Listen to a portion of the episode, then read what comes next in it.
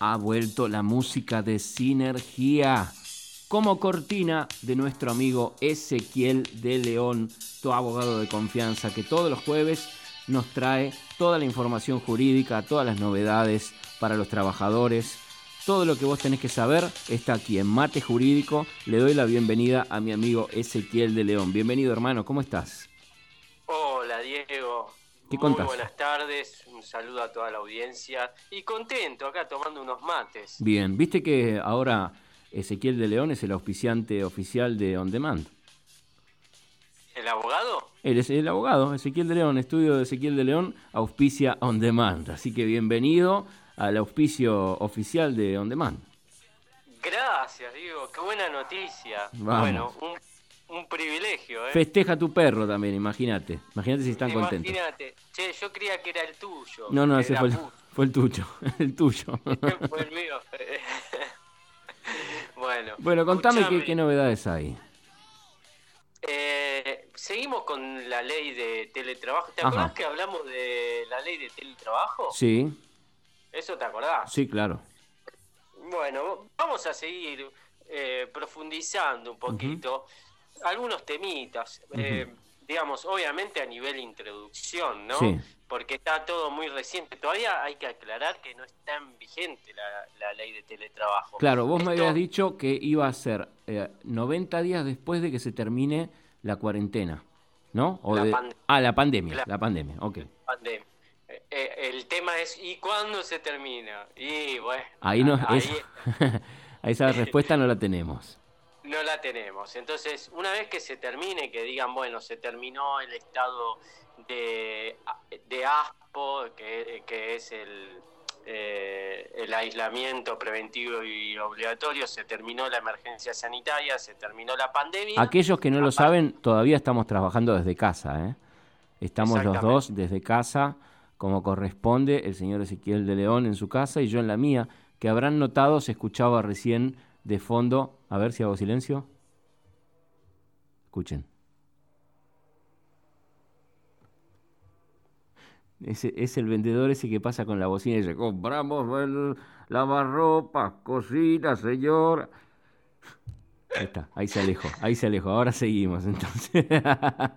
¿Eh? Para que sepan que estamos en casa. ¿eh? Esas cosas en la radio no pasaban. Igual está el perro que hoy se está portando mal y ya, ya es el segundo ladrido que me mete. Se desvirtúa todo, pero no, dale, dale, sigamos, sigamos. Pero ¿cómo me haces reír? ¿Cómo dice, a ver, cómo dice el vendedor? Eh, Bueno, puede ser uno que venda este, o que compre, ¿no? Puede decir, el que vende puede decir, vendo papas, señora. Vendo sandía calada, colorada, señora. Si no es colorada y dulce, no la lleva, señora.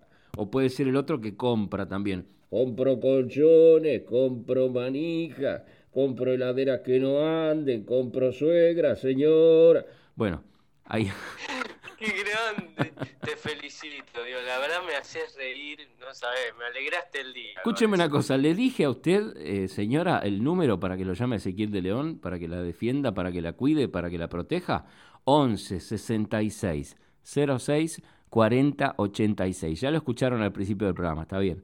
Pero ahora se lo repito lentamente para que usted tome nota, porque sé que está distraída, está justo cuidando el, el bizcochuelo que metió al horno y tiene que tomar nota para tenerlo a mano cuando lo necesite. 11 66 06 40 86. Seguimos entonces, hermano. Bueno, bueno, seguimos, qué grande, digo. Bueno, eh, para no extendernos mucho, vamos a empezar. Por el, por el principio, obviamente, el artículo 1. A ver. Y acá hay un, hay un aspecto de, de la ley que yo escuchaba a algunos juristas, abogados laboralistas, Sí, y, y bueno, y la interpretación es correcta la que nosotros hacíamos, sí.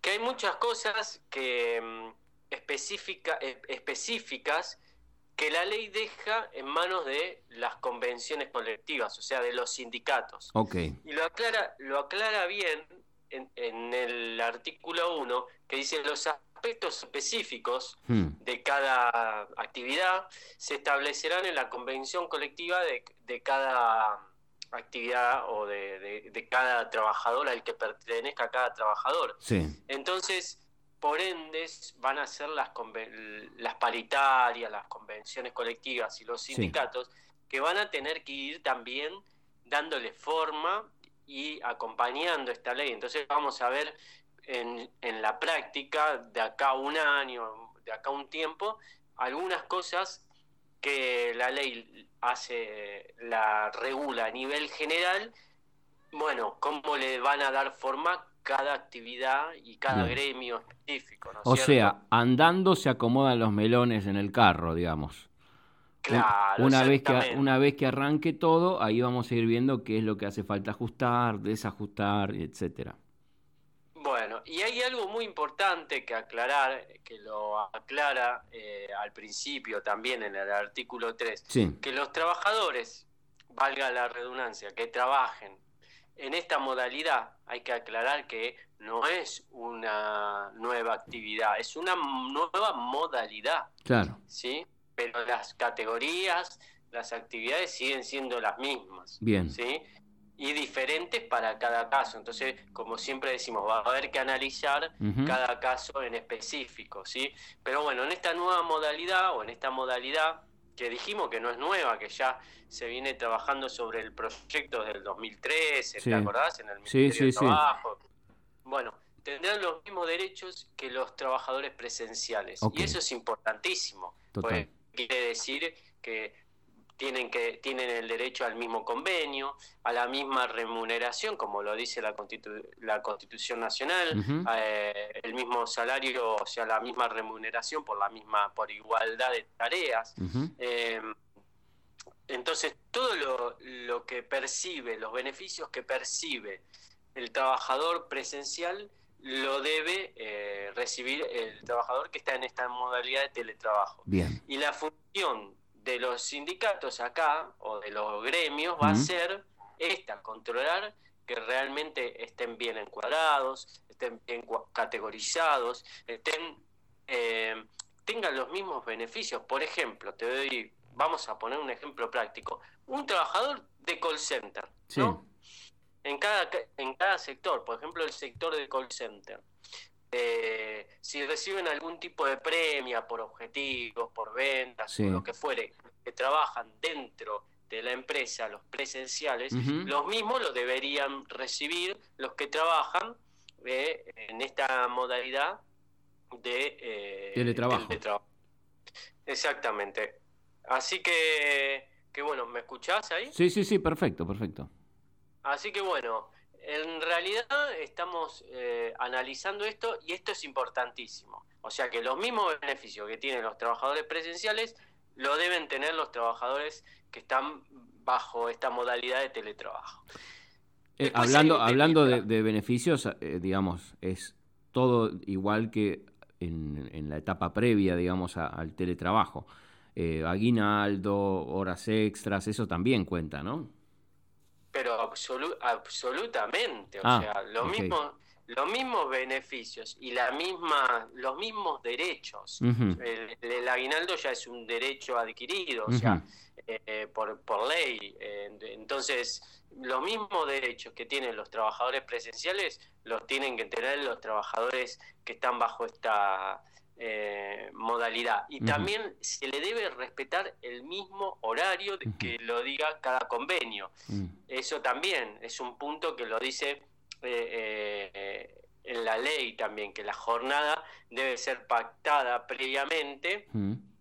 en la, según los límites legales y las convenciones y las convenciones colectivas también otra mm. vez involucra a los sindicatos y está digamos en manos del gremio también hacer cumplir la jornada de trabajo y quiere decir que cada actividad se regirá por la jornada legal de cada convenio. Okay.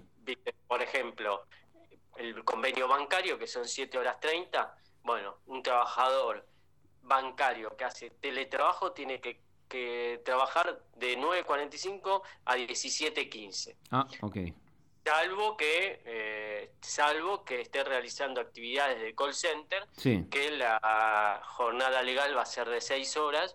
Cabe aclarar que hay que pagar salario completo. Ah, ¿Y, por qué en call center la jornada es de seis horas nomás? ¿Es solamente para los bancarios eso?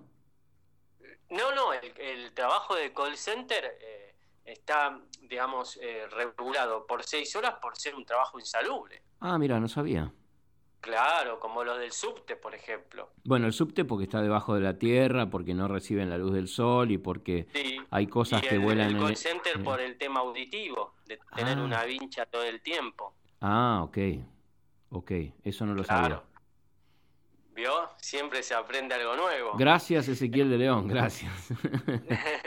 Entonces, bueno, ¿y, si, ¿y qué pasa? A ver, vamos a poner un ejemplo, ¿no? Estábamos hablando del gremio bancario. Bueno, el gremio bancario, un, un trabajador de call center eh, bancario, bueno, tiene que hacer, en vez de 7 horas 30 que dice el convenio, va a tener que hacer las 6 horas legales para el límite de trabajador de call center. Sí. Pero le tienen que pagar eh, el salario eh, de, del convenio bancario y el total del salario, porque te acordás que dijimos a partir de las cinco horas y media ya se considera jornada completa. Bien, y, en el caso de que, en, el caso de que, por ejemplo, no una persona que trabaja en call center que tiene em, esta franja horaria de trabajo de seis horas, em, pero antes trabajaba ocho, ponele, o diez si hace siete horas, ¿esa hora extra es una hora extra, digamos, o, es, eh, digo, al adaptarse a esto, em, a, la modalidad de teletrabajo, tiene que trabajar menos horas, pero las horas, a ver si me puedo explicar bien.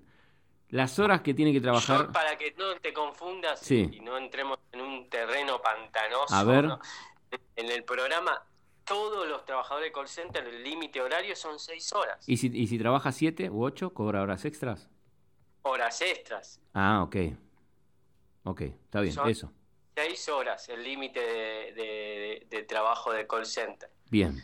Y hay que estar cuidando, bueno, obviamente que eh, las horas extras hay que hacerlas con prudencia porque tampoco hay que, este, hay que perjudicar la salud del trabajador. Bien. Estamos hablando de un trabajo insalubre.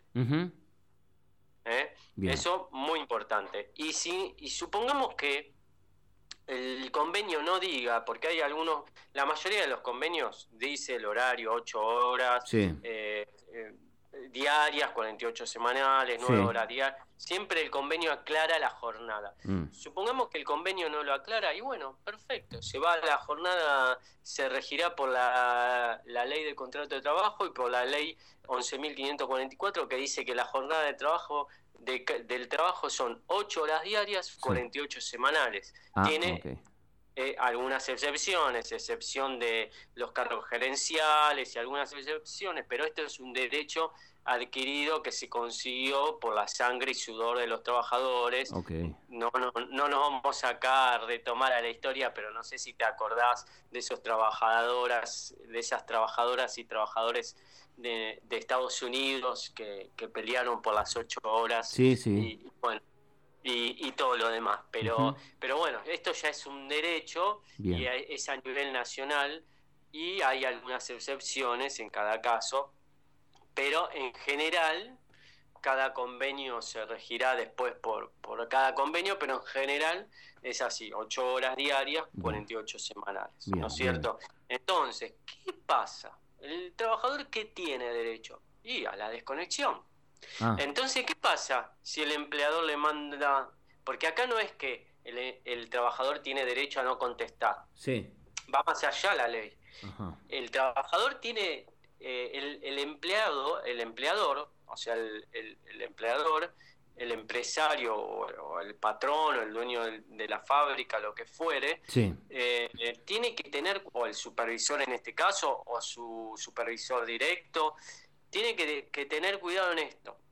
De, no le puede mandar tareas fuera de horario ah. o comunicarse fuera de horario. ¡Apa! Mirá qué interesante. Eso es muy común, ¿eh? eso pasa en muchos trabajos. Digo, fuera, tampoco fuera- en periodo de licencia, porque, ah, bueno, estás enfermo, pero ya que estás en tu casa, Dieguito, ¿por qué no me haces? No, no, no, Ah. yo estoy de licencia, no, no te podés ni comunicar conmigo. Y acá es muy importante, hay que ver el rol se- que, que es central de los sindicatos, de ver cómo controlan los abusos del empleador en cuanto a la jornada y el horario de trabajo. Mm, Porque esto lo dice la ley. Mm. También va a quedar en manos de las convenciones colectivas Mm. y de los, de los sindicatos que hagan cumplir esto. Las ¿No es comunicaciones pueden ser, este, digo, las que estarían prohibidas. Puede ser tanto una llamada, como un mensaje de WhatsApp, como un mail, como cualquier Sí, otra cosa que esté fuera del mirá, horario. Te, te lo voy a te lo, te lo voy a leer, A ver. no no no específico, pero más o menos eh, lo que Se dice entiende, el derecho digamos. a la desconexión. El derecho a la desconexión digital. Mm. La persona que trabaja bajo la modalidad de teletrabajo tendrá derecho a no ser contactada Mm, y a desconectarse de los dispositivos digitales y o tecnologías de la información y comunicación fuera de su jornada laboral y durante los periodos de licencia. Ah. No podrá ser sancionado por hacer uso de este derecho.